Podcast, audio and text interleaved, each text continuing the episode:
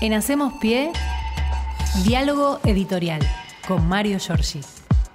Buen día, Mario. Hola, ¿Cómo te Mario. va? ¿Cómo les va? Bien, ¿qué tal? Fernando, Axel. Buen viernes. Sabes que hoy estaba pensando, hay tanta información dando vuelta. En este país el periodismo tiene la suerte de tener una nutriente permanente Claro. este, de temas que son muy interesantes, tal vez no para la, este, el público en general, pero nosotros que nos dedicamos a la comunicación siempre vamos encontrando alguna punta, este, por suerte, eh, atractiva. Aunque eh, la intención de estas charlas nuestras de arranque de cada mañana tienen que ver mucho con la percepción popular y lo que padecemos los argentinos en el medio de un escenario económico tan complejo. Quiero arrancar rápidamente con esto para este, dejar una pregunta en el aire eh, que no tengo yo respuesta y tal vez ninguno de nosotros, que tiene que ver con la economía en la Argentina. En este momento un encuentro de eso que podríamos llamar de los este, del poder real en el Yao Yao en Bariloche, eh, más o menos la misma tesitura del coloquio de idea, del cual no se cayó nunca una idem en beneficio del pueblo. Está el ministro de Economía, Guzmán, que dice queremos mantener las mismas metas diseñadas en el programa con el Fondo Monetario Internacional, exponiendo justamente ante esa lista de empresarios, todos traidores, ¿no? Después de esa reunión todos aplauden, pero después hacen las mismas situaciones. Y quiero reflexionar sobre esto, que es la pregunta que uno tiene. ¿Hasta cuándo eh, se van a producir, como hoy, nuevas reuniones con los responsables de la generación de precios en la República Argentina o el fracaso de la asistencia de mercadería vinculada con los precios cuidados o más cuidados? ¿Hasta cuándo el ámbito del diálogo y la negociación este, ociosa, sin resultado? Eh, yo creo que hay que darse cuenta definitivamente que tenemos un problema severo y que es que hay gente que no entra en razones este, dialogando y aparece en ese escenario la debilidad de un gobierno que parece no encontrarle la vuelta a eh, este, controlar la inflación. Supongamos que uno tiene que reconocer que hay un 25%, para ser generoso, de influencia de la guerra en Ucrania. Pongamos que sí. Pero esto viene desde hace dos años eh, formando parte de una trifecta compleja que es la de la oposición, la del Poder Judicial y la del eh, Poder este, Real, el establishment, lo que se conoce como la economía real, que viene con un proceso de eh, desgaste del gobierno de Alberto y Cristina Fernández y que desgraciadamente no encuentra, o al menos no busca, este, y ahí está la pregunta, ¿por qué no se busca hacer uso legítimo de la reglamentación y la regulación que existe en la República Argentina para poder poner en caja estos abusos contra el pueblo argentino en materia de alimentos y comida. Y esto no es una cosa de salir a andar peleando a la calle, ni mucho menos.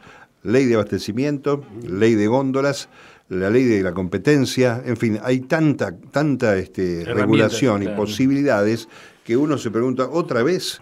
¿Otra vez sentarse con esta gente para que este, eh, sigan rompiendo los acuerdos que se firman con la mano y se borran con el codo? Eh, es este, una de las, de las este, preguntas que tengo y que no tiene respuesta, obviamente, la tiene el Poder Ejecutivo Nacional en un escenario, este, insisto, complejo como es el de la economía argentina, con eh, un número de compatriotas bajo la línea de pobreza, a los que hay que incluir a todos los jubilados y a todos los eh, que, son responsables de eh, una este, de una eh, asignación universal por hijos y Claro, todos los claro, beneficiarios claro. de ANSES que en este momento eh, No deben llegar ni a los 10 días, ¿no? Estamos con pensando que una familia tipo necesita 90 mil pesos por mes para no estar en el índice de pobreza. Eh, nos queda realmente eh, una gran dificultad para muchos argentinos en ese, en ese escenario de lo posible. De manera que este, quiero cortar esta parte señalando eso. Y por otro lado, este, sí hay una buena noticia dentro de lo que es eh, nuestra crítica permanente a la, a la justicia en la Argentina, que es la decisión que ayer hablábamos de Ernesto Crepla, que el juez federal de La Plata, primero de desistir eh, con argumentos muy sólidos para que la causa eh, sea llevada a los tribunales amigos de Comodoro Pi, como querían los representantes, los abogados de los acusados de la mafia de Vidal y Macri, en lo que algunos bautizaron como la Gestapro. Ayer el juez federal finalmente procesó a funcionarios de Cambiemos, exfuncionarios y también a algunos de los representantes de la AFI, la Agencia Federal de Inteligencia Macrista, por aquella reunión en el Banco Provincia con argumentos muy sólidos, el espionaje prohibido, la persecución de este, personas como en el caso de Juan Pablo Pata Medina y dio por probado además que la línea de tiempo comenzó en una reunión en la Casa Rosada en mayo de 2017, con lo cual están todos involucrados, desde Mauricio Macri, María Eugenia Vidal, los funcionarios que se desempeñaban en ese momento, Villegas, el autor de la malhadada frase de la Gestapo, y este, incluso el intendente de la ciudad de La Plata, Julio Garro, que está en funciones, y el diputado Juan Pablo Alan, que también está en funciones, y que además, curiosamente, es miembro del Consejo de Magistratura de la provincia de Buenos Aires. ¿eh? Este señor que representa al PRO en la Cámara de Senadores de la provincia, también está sentado en el lugar donde se castigan y sancionan a los jueces. Esta historia que este, yo creo que en algún momento eh, con dignidad, los propios funcionarios de la justicia van a tener que tomar este, acciones en este, este tipo de temas que terminan salpicando a los honestos y eh, involucrando, y nosotros también, haciéndome a culpa, los metemos en la misma bolsa, pero porque es así, porque representan a una parte de la justicia que si bien funciona, le falta este, un poco más de altura ante la necesidad que tiene la ciudadanía de estar sujeta a derecho. Y hablando de esto, eh, está el caso eh, biométrico, ¿se acuerdan el espionaje de la reta con la mirada biométrica de más de 7, 8 millones de personas? exactamente. Eh, una medida que está destinada para que el Registro Nacional de las Personas le acerque información a aquellos que son prófugos de la justicia, que están en cursos en delitos, pero que graciosamente el gobierno de la ciudad este, extendió a 7 millones de personas, entre ellos periodistas, el presidente, la vicepresidenta, tal vez algunos de nosotros que andamos circulando por algún lado y nos metieron la fotito para preguntar quiénes eran estos o seguirnos. En Constitución siguen estando, Mario, todavía no lo sacaron. Eh, los, detectores de rostros Efectivamente, en, sí. en los molinetes. Es, es así. ¿Y, ¿Y, qué hizo el juez Roberto Gallardo? Pedirle a Alessandro, que es el ministro de Justicia de la Reta, en un plazo de 48 horas que eh, responda el accionar, que explique el accionar. No solamente no respondió, sino que se ha presentado el gobierno de la Reta haciendo una denuncia penal contra el juez Gallardo. Cuando no te guste el fallo, vas a la justicia en contra de la propia justicia. Esto ha generado, felizmente digo, que buena parte de la justicia argentina, de distintos sectores del país, incluso en el ámbito internacional, los defensores del, del pueblo, este, también algunos fiscales, hayan firmado hoy un comunicado repudiando absolutamente iniciar una causa que ni siquiera está empezada, eh, porque cuando el juez pide que vos este, des una explicación, no te está imputando ni acusando de nada. te está diciendo, ¿por qué hicieron esto? y vos das una explicación y si es satisfactoria para la justicia, se terminó la, cuestión. Sin embargo, esta gente no solamente no explica, sino que va a la justicia. ¿Estará pensando la reta que va a seguir la Corte Suprema este, acompañando cada vez que judicialicen la cuestión de la política? Porque si es así, este, eh, pesada herencia para el pueblo argentino con estos personajes y en todo caso hasta se corre el riesgo de llegar a ser gobierno en el año 2023, ¿no? ¿Qué podrá pasar con la justicia en la República Argentina si esta gente vuelve y hace lo mismo pero mejor? como dijo Macri, en este sector de la y más rápido. Sí, y rápido. Así que bueno, vamos a ver qué pasa. Yo creo que son este, dos caras de una misma moneda que tiene a la justicia como eje y ojalá se pueda salir airoso y adelante en este eh, escenario realmente complejo. Y este, bueno, vamos a señalar que eh, en este marco eh, de nuestro diálogo vale la pena destacarlo, decíamos antes de empezar, el discurso de Guillermo Sacomano ayer en la Feria del Libro, que además de satisfacer ciertos pensamientos que uno ha tenido cada vez que ha ido a la Feria del Libro, es un sitio que a mí me resulta muy incómodo. La Feria del Libro, lo confieso, este, caminar allí, este, bueno, tal vez ese, eh, sea negativo este comentario para muchos, pero lo cierto es que ayer, este, cuando uno entra a la rural y ve que hay un pabellón que se llama José Alfredo Martínez de Oz, recordando a aquellos entregadores históricos de la patria, aquellos que se beneficiaron con el genocidio de Roca eh, con millones de hectáreas en la República Argentina, este, y Sacomano cita esas cosas, cita la corresponsabilidad civil en tiempos de la dictadura, en los empresarios que eh, eh, proporcionan papel, el maltrato de algunas editoriales, sobre todo las concentradas. Recordemos que el grupo Clarín maneja eh, varios sellos editoriales.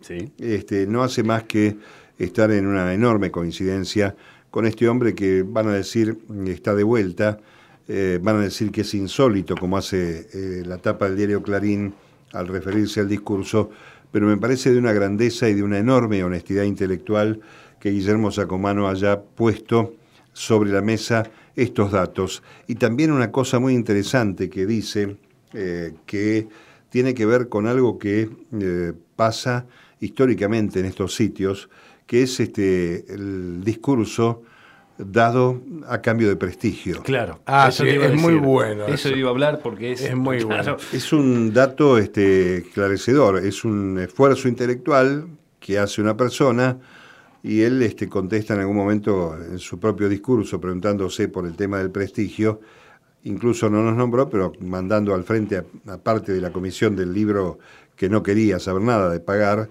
que con prestigio no le paga al chino que le vende los productos. ¿no? Quiero decir que este, creo que hay, hay, un abanico de una enorme realidad, debe molestar incluso al gobierno de la ciudad, al gobierno nacional y a los integrantes de la Feria del Libro, que algunos estarán mordiendo cómo le invitamos a este personaje, pero lo cierto es que fue un discurso eh, muy interesante, eh, muy cargado de verdades y mm, este, le vino a poner, como dice por ahí uno de los títulos de página 12, nombre y apellido a esa realidad, ¿no? Este, incluso evocando alternativas sociales más felices, que, que, se recupere el papel y el cartón que levantan los cartoneros en la calle en carácter de cooperativa, cuando estas empresas retienen o este, gastan. Eh, es cierto que estábamos sacando una cuenta el otro día, nosotros estamos con ánimo de editar un libro con los 10 años de la radio, y la verdad que para hacer un libro de no más de 150, 170 páginas, hacen falta 150 mil, 160 mil pesos para eh, imprimir apenas mil ejemplares. Claro. Y este, si el libro es mayor, se habla de cosas este, más caras, de hasta 700, 800 mil pesos, este, con lo cual este, obviamente el escritor, el autor, se queda con el 10% en el mejor de los casos, en algunos casos es menos.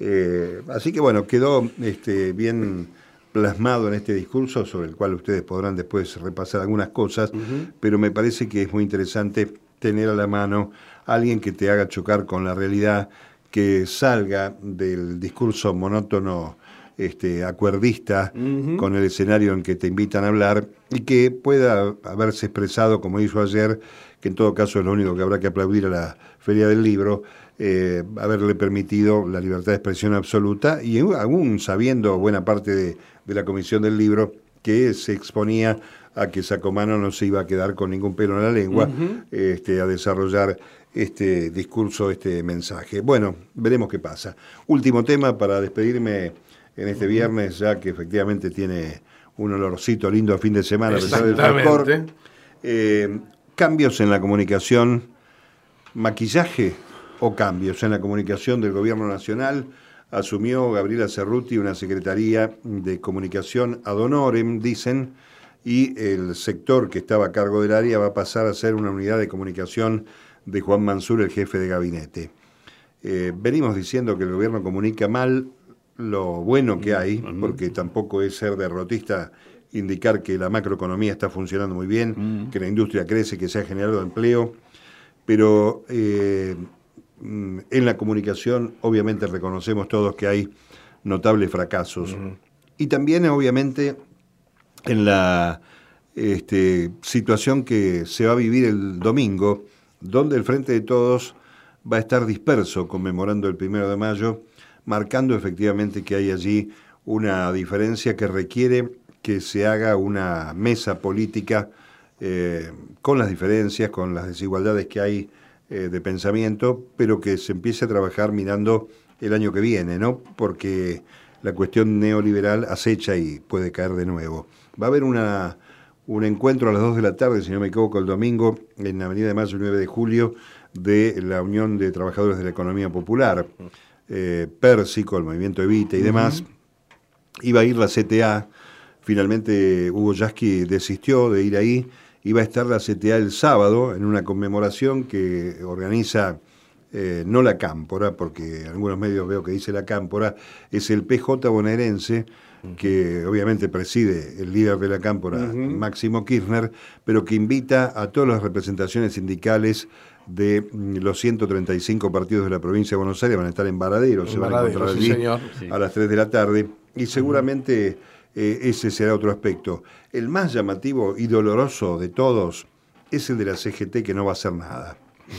Uno espera que la CGT, con Acuña, con Daer y Moyano, en la CGT, este, entre otras cosas, está Julio Piumato, un este, devaluado dirigente del gremio de la justicia, que dijo que la CGT no era ámbito para discutir lo que pasó en el Consejo de la Magistratura, alineado como estuvo obviamente durante los años del macrismo con el gobierno y sostenido este, en esa trampa de quedar pegado con una gestión que no iba a tener mucha vida como la presidencia de Mauricio Macri. Yo creo que la CGT no solamente es, sino que debe ser un lugar para discutir todos los temas de la política, este, y no solamente la política laboral. La mala noticia para el amigo Piumato es que Vanessa Siley, con el otro gremio, el CITRAJO, el Sindicato de Trabajadores de la Justicia, ha conseguido ya la personería gremial y tiene fuerza para competir en este ámbito de igualdad, eh, buscando justamente nuclear a aquellos trabajadores que están, yo diría, hasta cansados de una conducción este, veterana, sistémica y pobre desde el punto de vista de la falta de respuestas. No, Piumato está jugando para el poder real, esto está claro de ese tiempo, y este, es curioso que la CGT en el Día del Trabajador no, haga nada. Es muy curioso. ¿eh? Pablo Moyano seguramente va a estar apareciendo el sábado allí en Varadero, uno de los tres secretarios, mm. y este, lamentablemente cuando se juntaron para ver qué hacían el primero de mayo, salió, entre otros temas, este de la magistratura y quedó este, abortada la participación eh, de la CGT en el Día de los Trabajadores. Eh, Se sacude Juan Domingo Perón. Le ponemos ausente desde la memoria. de la. Es algo increíble realmente. Este, seguramente va a haber este, otro tipo de conmemoraciones de los sectores de izquierda, como mm. sucedido siempre. Mm. Pero este escenario donde se dice que están acompañando la gestión de un gobierno nacional y popular, este, uno se pregunta de, qué forma lo están acompañando, ¿no? Eh, en defensa de los trabajadores. Ya el gobierno ha reconocido algunas este, negociaciones paritarias por 60% de aumento, que es la estimación que va a salir cuando se conozcan los números de este mes de abril que está terminando. Y ahí veremos ¿no? cuál es el, el rol. Recordemos que la CGT este, poner la fecha, ¿te acordás? Sí, canto? La CGT durante el macrismo también tuvo un desdoroso papel, de manera que no nos sorprende mucho que no haya un festejo del mm. primero de mayo, aunque no deja de ser doloroso, ¿no? Recordando mm. otros este, históricos primeros de mayo. Buen fin de semana. Gracias, Mario. Buen día del trabajador, a pesar de todo. Igualmente para ustedes. Gracias. En Hacemos Pie, diálogo editorial con Mario Giorgi.